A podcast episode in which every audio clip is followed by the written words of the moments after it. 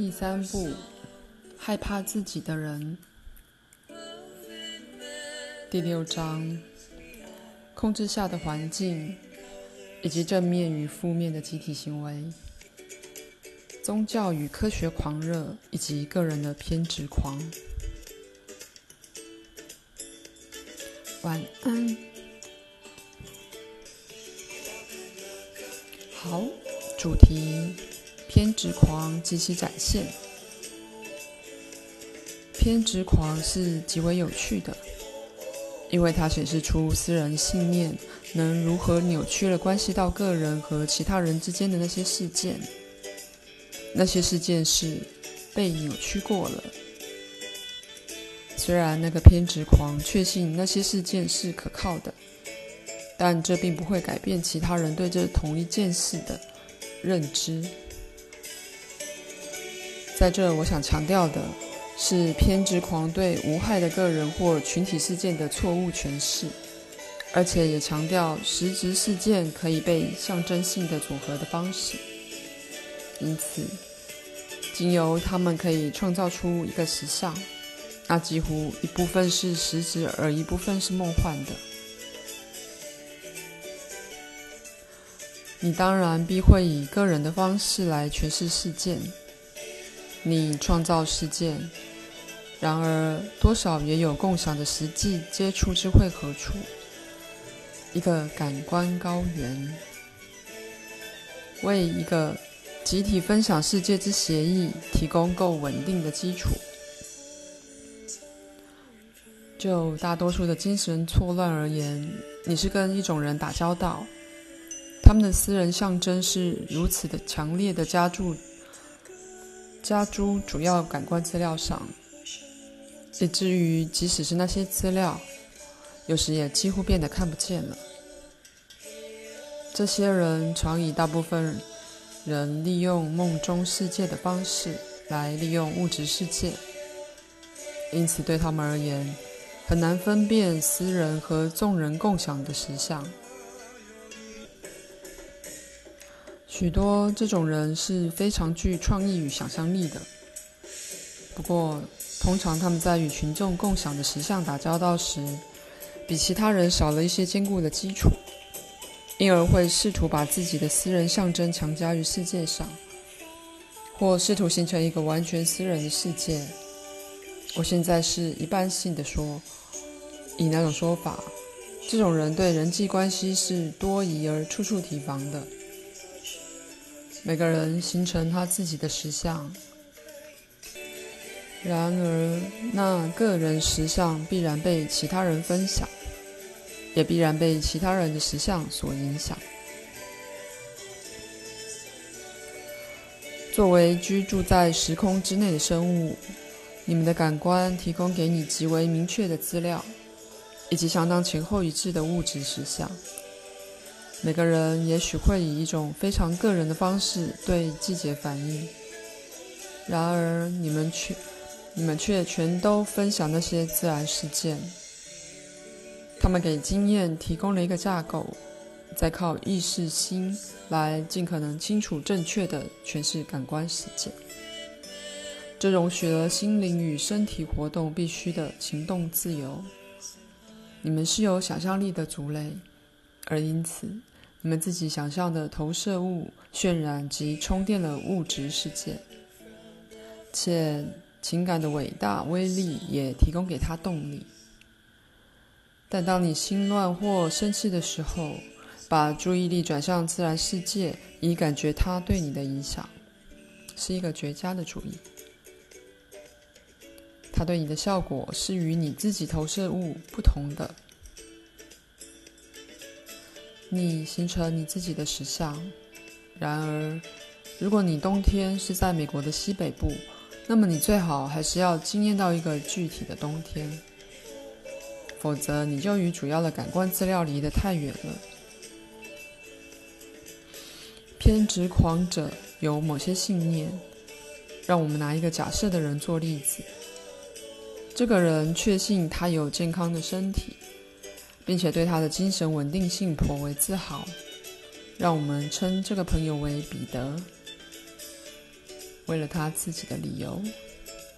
彼得也许认定他的身体，而非比如说联邦调查局要来找他麻烦，并且惩罚他，可能象征性的选出一个器官或一种机能，而他将误解许多身体事件，就像另一个人可能误解群体事件那样。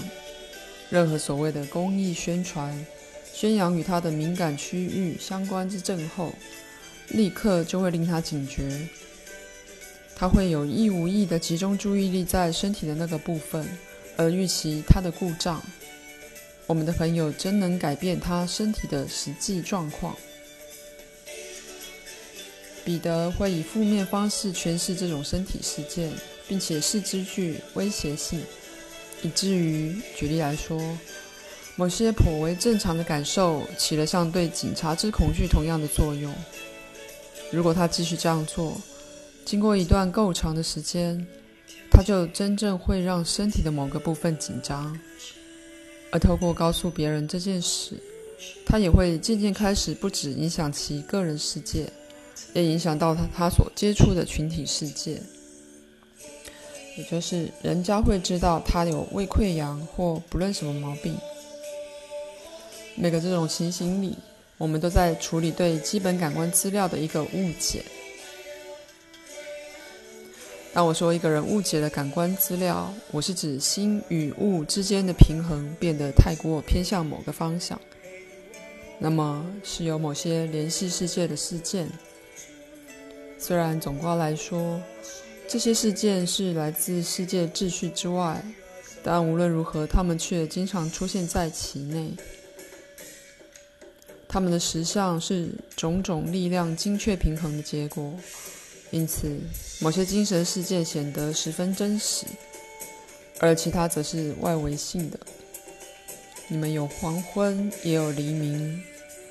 如果你在半夜完全清醒，却相信那时实际上是黎明，而无法分辨你的个人实相与物质实相，那个平衡就受到干扰了。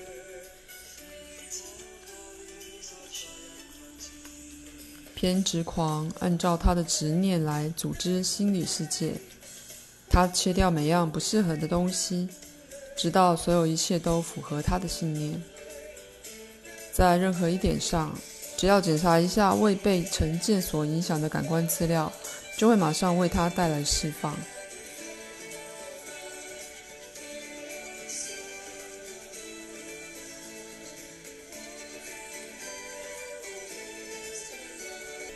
下一节，晚安。第六章标题就像上次给的一样，有一个非常迷人的暗示，被人郑重附送了许多次，尤其是在本世纪之初。每一天，在各方面，我都会变得越来越好。这可能听起来有点。太过乐观而令人愉快的废话，可是到某程度，那个暗示对无以计数的人有用。它并非铁万灵丹，并没有帮助那些相信自己天性基本上不可信赖的人。不过，这个暗示却绝不是虚张声势，因为它可以并的确成为新信念环绕着它而聚集的一个架构。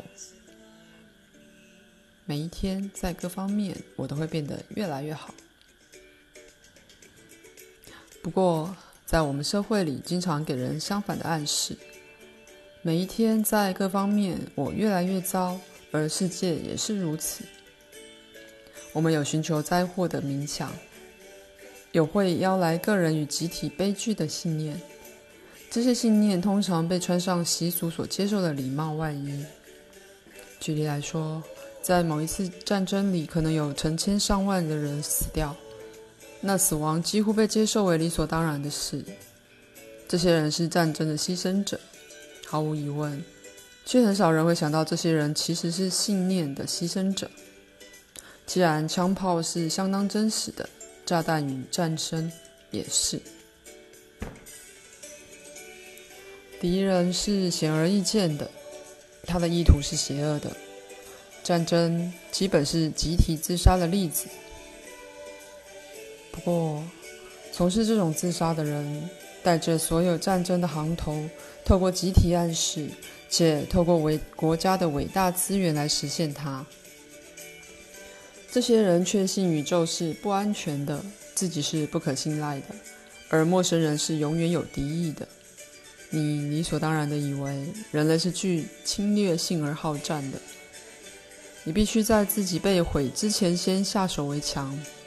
这些偏执狂的倾向大半隐藏在国家主义的旗帜下，目的可以使手段合理化。这是另一个最有害的信念。宗教战争永远有偏执狂的倾向，因为狂热分子永远害怕互相冲突的信念，以及包容那些信念的系统。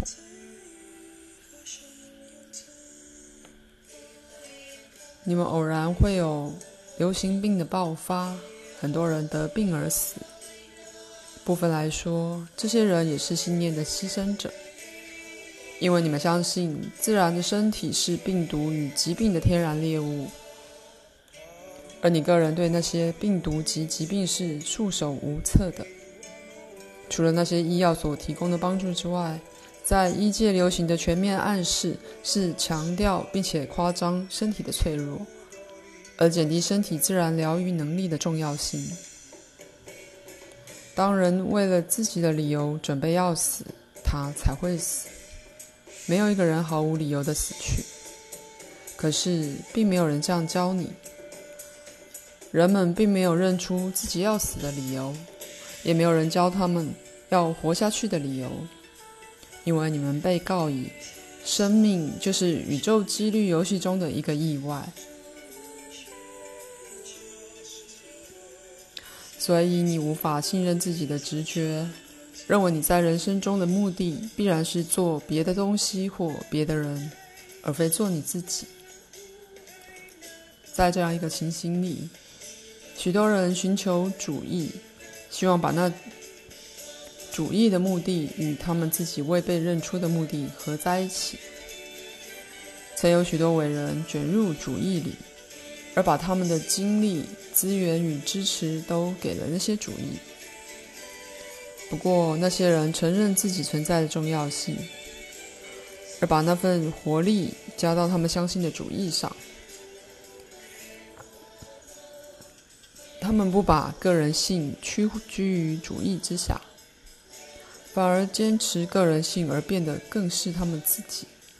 他们扩展了眼界，向前推进，而超越了阴习的精神景观，被热情与活力、好奇与爱，而非恐惧所驱策。许多人在最近圭亚那琼斯镇的悲剧里失去了生命。他们在领袖的命令下，心甘情愿的服毒自尽。没有军队包围那个地方，没有炸弹落下，没有传染众人的病毒，也没有装饰这件，这是件机智的衣服。那些人毁于一个信念的流行病，毁于一个精神与物质上都有封闭的环境。恶徒。包括下面的概念：世界是不安全的，而且每况愈下。人类本身是被一个致命意图所玷污的。个人对他自己实相没有主控力。社会或社交情况本身像是固定的东西，他们的目的是直接与个人的完成相对抗。最后一点是目的使手段合理化。在这个世界里，任何神明的行为都是无力的。死的那些人是理想主义者，具有夸张的求全癖。他们想要求善的愿望本身就被上述信念所玷污及扭曲，因为那些信念必然会渐渐从你的经验里去除掉你对善的知觉。人具有善良意图。当你随时随地在人的意图中、自己及别人的行为里见到恶，那么你就会与自己及同类为敌。你专注于理想与经验之间的鸿沟，直到那个鸿沟成了唯一的真实。你不会看到人的善良意图，或你会讽刺那样的做，因为在与你的理想相比之下，世界里的善看起来是如此微小，以至于成了一种笑话。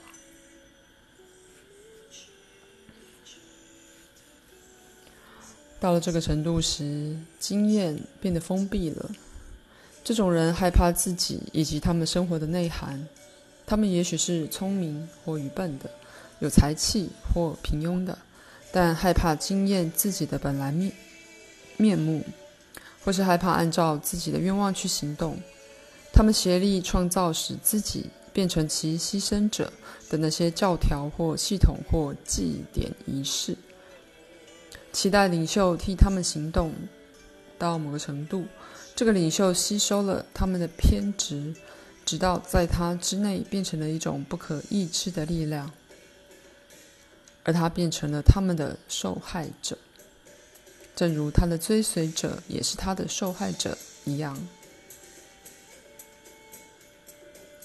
在圭亚那事件里，你看到热血的美国人死在异国的海滩。却不是在战旗之下。若如此，则在某种情况下会是可被接受的。你并没见到美国人死在一次血淋淋的革命里，或被困于恐怖分子手中。反之，你却见到美国人在异国毁于某些信念。那些信念是美国人特有的，而且是自家的产物。除了今晚较早给所给的那个清单之外。你们还有一些美国式信念，比如金钱会解决几乎所有的社会问题，以及中产阶级生活方式是正确民主的方式。尤其是黑人白人之间的问题，可以借由贴上社会 OK 棒获得解决，而非靠攻击在问题背后的基本信念。许多年轻男女曾在高级社区的精美牧场式房屋里长大成人。他们看来会像是在人生的巅峰，是美国所能提供的最佳产品。也许他们从来不必工作谋生，也许上过大学，但因为他们是第一个到达这样令人羡妒的位置之人，也是第一个了悟这种优势并不一定增益的生活品质之人。父母们曾努力去给他们的孩子这种优势，而父母们自己也多少为他们孩子的态度感到困惑。可是，金钱与地位常常是因相信人的竞争本性而获致的结果。那个信念本身却又反过来摧毁了他所制造的那些奖品。水果尝到了之后才知道不甜。很简单的。许多父母相信人生目的是赚许多的钱，而美德包含了最好的汽车、房子或游泳池。一个人能在剑拔弩张的世界里生存之证据。但孩子们则奇怪着：那在他们意识里蠢动的感觉又是怎么回事呢？他们感受到的那些目的又该如何呢？有些人的心像真空一样，等着被充满。他们寻找人生的价值。同时却感觉到他们是一个被玷污、不知所措、没有清楚目标的族类之子女。他们尝试种种不同的宗教，而从自己的观点来看，他们先前的优势仿佛只是更进一步的贬损了他们。他们尝试社会计划，而找到与弱势团体同样的一种奇妙归属感，因为那些人也是无根的。于是。弱势与优势的人一起结合在一个无望的联盟里。无望是没有希望的无望。赋予一位领袖他们自认为没拥有的力量。他们终于由所知的世界撤退到孤立里，而由麦克风里传出来的领袖声音，就是他们自己合起来的声音之放大。在死亡里，他们完成了共同的目的，做出了一个集体声明，而那声明会令美国人质疑他们的社会、宗教、政治及信念的本质。每个人都是自己决定去跟着那条路走的，除非你有问题，否则此节结束。